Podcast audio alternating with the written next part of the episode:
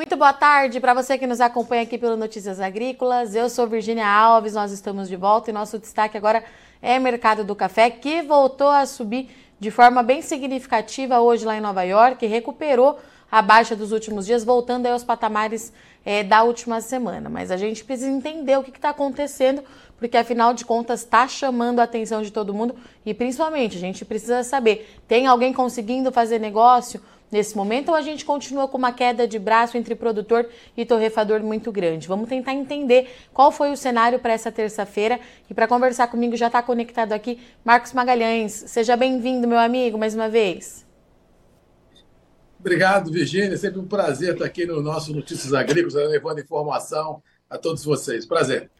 Marcos, vamos lá então, porque o mercado do café voltou a viver aí uma verdadeira montanha russa. A gente já estava vindo com bastante instabilidade, mas agora essa instabilidade ficou mais expressiva, né? Que leitura que você faz desse mercado nesse momento, Marcos? O que está acontecendo? Olha, Virginia, semana passada eu dei uma entrevista e o cara me perguntou assim, Marcos, qual é a expressão que você mais é, colocaria como símbolo do café e dos mercados agrícolas? Eu falei, cara, emoções, é isso. Nós vamos viver grandes emoções daqui para frente. O fator El Ninho realmente vem tirando o sono ah, de todos os operadores. Ninguém em sã consciência acreditava há 40, 50 dias atrás que o El Ninho iria se transformar num super El Ninho com temperaturas do Pacífico acima de 2 graus do que era previsível. E com detalhe, dizem os meteorologistas que estamos vivendo uma conjugação é, perversa de que não só o Pacífico, mas todos os oceanos do mundo estão com temperaturas acima da sua normalidade impactando o clima muito afora e dos grãos ao café tudo é problema, né? Porque gente não tem a previsibilidade climática, não pode ter a previsibilidade produtiva. E os mercados vêm respondendo isso, tanto Chicago quanto Nova York quanto Londres, indicando um grau de desconforto dos grandes operadores em querer acreditar em super safras em 24, 25 e 26, porque é muito é, infantil acreditar nisso dentro de um clima diverso, dentro de mudanças climáticas complicadas. E, coincidentemente, Virginia, hoje de manhã eu tive uh, representando a Federação do Comércio do Estado do Espírito Santo, na Defesa Civil aqui do Espírito Santo, na coordenação, e lá a conversa é uma só: mudanças climáticas, como que sociedade tem que se preparar para isso, e o agro não passa ao largo disso. O agro é peça importante dessas mudanças climáticas, é só você olhar a Bolsa e olhar a ansiedade dos produtores, ou seja, bater nas cotações acreditando num clima favorável e super safra é querer se enganar ah, pelo, nesse momento que o mundo atravessa de tantas adversidades, e a prova cabal foi que na COP28 o tema era esse. Ou seja, se a gente não entender que o mundo vem mudando e que as mudanças climáticas estão aí, dificilmente a gente vai ter um norte muito certeiro por seguir. A gente tem que colocar um certo ar de conservadorismo nas nossas operações e ver que o mundo mudou. E a prova é que Nova York e Londres continuam puxando. Safra do ano que vem é problema. Nós estamos vivendo agora aqui em Vitória uma sensação térmica que beira 40 graus. E, cara, não tem previsão de chuva representativa para o norte do Espírito Santo, sul da Bahia, regiões do Conilon, pelos próximos 5, 7 dias. Existe uma expectativa, Virgínia, mas pelo dia 12, 13, talvez 15, se não mudarem os mapas, de uma chuva um pouco mais representativa. Mas até lá é calor escaldante, estresse é, dia a dia no mercado, infelizmente. Ou seja, a gente tem é, um novo desenvolvimento aí é, de safra para o Conilon de muito problema e muita incerteza, Marcos, é isso?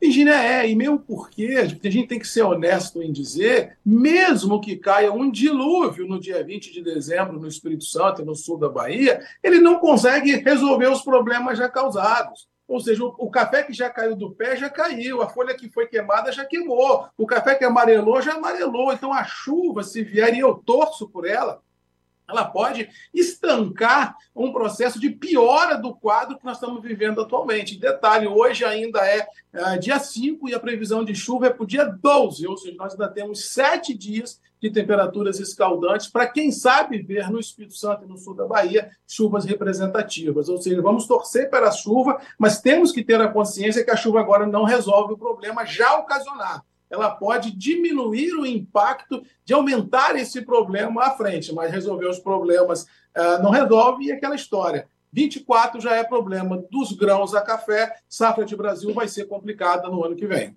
E Marcos, me fala uma coisa, quando foi que vocês é, entenderam e viraram a chave para que esse El Ninho não, não é um El Ninho é, moderado como a gente estava esperando, né? A partir de que momento? Foi quando essas ondas de calor é, começaram a acontecer? Foi quando começou a ter a queda dos frutos? Em que momento que virou essa chave aí para o produtor capixaba? Olha, assim, a gente tinha uma expectativa de chuva desde meados de novembro que vem caindo por terra e as temperaturas muito elevadas. Eu gosto de acompanhar o clima em vários canais de, de, de comunicação é, focados nisso, e a cada semana que se passava, os meteorologistas falavam: olha, a temperatura do Pacífico subiu, olha, existe uma tendência que isso vai continuar. Olha, dezembro e janeiro podem ser os meses muito quentes se nós analisarmos um passado recente. Então, a cada dia que foi passando de novembro para cá, toda aquela esperança por chuva abundante veio caindo por terra e a ansiedade tomou conta. E a prova cabal é que, se nós olharmos o mercado de Conilon, ele se comportou fidedignamente a essa ansiedade. Ele veio lá 620, 630, 640, 650, engrossou o caldo do calor. 60, 70, 80. Essa semana é 700 reais livre, é preço no interior hoje nível produtor, e mesmo assim, como nós estamos muito próximos de uma virada de ano fiscal, o produtor também não vem no mercado oferecendo. Ou seja, ele está olhando o ano fiscal chegando. Chuva que por enquanto é só promessa, não caiu. E preços embicando alto, ele tirou o time de campo e vai pagar para ver o que, o que vem acontecer em janeiro. E infelizmente existe uma expectativa de veranico ainda pela frente. Vamos torcer que não ocorra, mas existe essa perspectiva a prevalecer esse, verani, esse El Ninho tão forte como está atualmente no mercado, aí no mercado climático. E Marcos, e do lado do torrador, né, do comprador, a gente tem demanda? Olha, assim, na realidade, é, desde o início do ano a gente vem alertando alguns parceiros de que o ano seria diferente se nós fizéssemos uma analogia aos últimos dois. Por quê? Os últimos dois anos nós ficamos entre aspas, focado com a indústria de solúvel e a indústria de torrado e moído, onde houve uma demanda muito grande pelo nosso, isso falando de Conilon, olhando uma pegada muito grande pelo nosso Conilon. Esse ano, como nós tivemos problemas na Indonésia e no Vietnã e os níveis foram melhorando dia a dia, o exportador veio para o jogo e a prova cabal, que nós já embarcamos esse ano em volumes muito representativos ah, de Conilon, e ao que parece, em novembro, quando sair as expectativas oficiais da Secafé, deve apresentar um número robusto, ou seja, foi uma briga mais acirrada pelo Conilon no mercado interno, e isso ajudou a sustentar os preços. E o, o torrador interno ele aproveitou alguns estoques que se tinham de arábicas pelo Brasil. Ele não pode tirar 100% do Conilon do blend, porque a, a, a, sociedade brasileira já se acostumou com o café, com o gosto do café Conilon ah, nos torrados, ou seja, ele teve que fazer assim, uma alquimia muito forte entre Conilon e Arábica, mas não pode abrir mão da matéria-prima Conilon, que ajuda até a consertar alguns blends. Então a briga foi muito forte, existe demanda no mercado interno para Conilon, inclusive já tem compra feita para janeiro, fevereiro, março do ano que vem, futuro no mercado interno por parte de grandes operadores, e é isso isso. Nós vamos ter mais um ano de 24 com uma, entre aspas, briga saudável no mercado dos três operadores: exportação, solúvel e torrado e moído, ajudando a sustentar os preços internos do, do café Conilon. E Marcos, aquela pergunta que eu sempre te faço, né? Com essa atual conjuntura de mercado que a gente tem, tem alguém conseguindo fazer dinheiro? Tem alguém aproveitando esse momento? Essa é uma pergunta difícil, né? Porque a grande maioria das pessoas, primeiro não acreditava que o Conilon fosse romper algumas, alguns níveis de preço como foi rompido durante o ano de 2023. Ou seja, eu acho que falar que alguém está ganhando dinheiro nesse negócio de café Conilon, eu acho que não. Muitos estão trabalhando é, com uma linha muito tênue entre custo e venda. O produtor, vendo o mercado subindo, faz alguma venda, mas, infelizmente, é, Virginia, os preços estão subindo em função de uma crise climática, ou seja, não é que está subindo é, pela lei da oferta e da procura e todo mundo produzindo muito e vendendo muito. Não, sobe em função de que o mercado produtor pode se machucar em função da crise climática. Sempre assim, geada seca, o mercado sobe. O mercado teria que subir de uma maneira saudável, entre todo mundo comprando e vendendo e sendo feliz, e não subir em função de um produtor ou outro, e a grande maioria sofrer com quebra de safra à frente. Mas eu acho assim, para que a gente, para que ganhou dinheiro no café esse ano, é muito prematuro. Eu acho que as pessoas passaram mais um ano de muita diversidade, de muita emoção e de muita imprevisibilidade mercadológica, porque eu disse ontem um amigo, ninguém em sã consciência achou que iríamos terminar Nova York nos 2023 beirando os 190 centes por libra. Ninguém podia imaginar que teríamos, é, iríamos terminar 23 com Conilon acima de 700, nem café fino rondando os mil reais. Ou seja, pouquíssimos acreditaram nisso, e se poucos acreditaram, poucos colocaram no livro, e por tabela tem muito mais ansiedade do que alegria para esse final de 23. E Marcos Magalhães, para a gente encerrar, né? Diante desse cenário, a gente tem as condições fiscais que você é, já trouxe. Todo ano a gente vê o produtor mais retraído mesmo nesse período do ano. Mas qual que é a melhor orientação que a gente pode deixar para esse produtor, já que a gente tem aí uma tendência de alta, que não é tão positiva por conta das condições climáticas? Não adianta a gente ter preço se a gente não tiver produto, né, Marcos? A verdade é Exatamente. é essa. É, mas qual que é a orientação que a gente consegue deixar para esse produtor? Eu acho assim que o mercado ele é muito volátil. Aí isso vale para o produtor de conilon e vale para o produtor também de arábica. Uh, participar do mercado é muito importante. A gente saber quanto custa a nossa mercadoria é mais importante ainda. Ou seja, se os preços lhe forem convidativos, eu acho que vale a pena, em um momento aqui, outro acolá, travar alguma coisa, fazer dinheiro, colocar dinheiro no bolso e, como diz outro, ir ajeitando a casa uh, financeira. Eu acho que apostar todas as fichas numa cesta só, ah, eu não vendo a preço nenhum, não é por aí. Eu acho que se o mercado indica alta, tem que vir ao mercado vender alguma coisa, diluir risco das operações e nunca apostar as fichas num jogo só. Que o cenário é positivo, eu não tenho dúvida. Agora, eu acredito que a volatilidade do mercado pode pegar um ou outro aí no momento adverso, por isso que o ideal sempre, Virginia, é que o produtor de arábica e de conilon, sempre que puder, faça uma gordura financeira para enfrentar um momento adverso sem ter é, muita dor de cabeça. Aproveite, às vezes, quando puder, os preços e vamos torcer que 24 vai ser mais um ano de ansiedade, mas ao que parece de preços interessantes. Muito bom. Marcos, obrigada, viu, meu amigo, mais uma vez pela disponibilidade, pela parceria.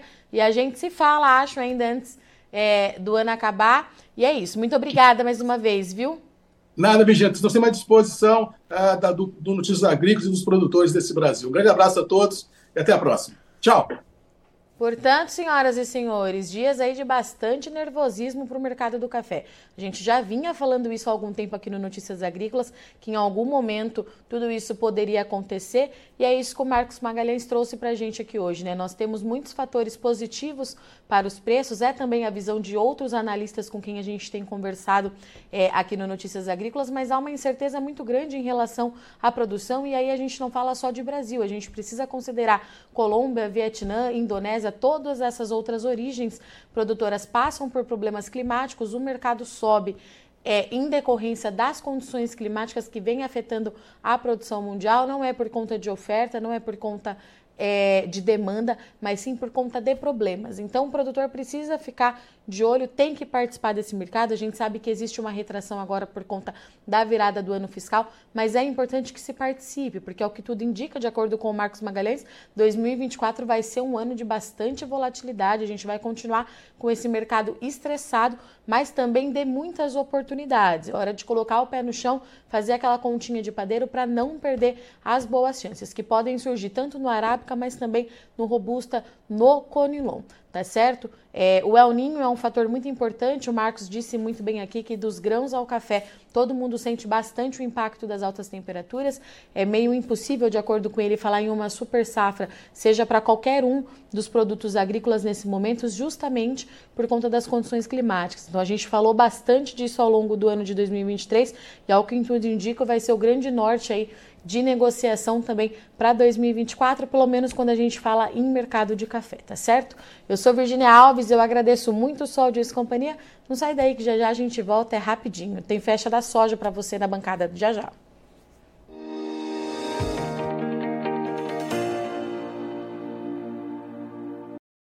Participe das nossas mídias sociais no Facebook Notícias Agrícolas, no Instagram, arroba Notícias Agrícolas e em nosso Twitter, arroba Noteagri. E para assistir todos os vídeos, se inscreva no YouTube, na Twitch, no Notícias Agrícolas Oficial.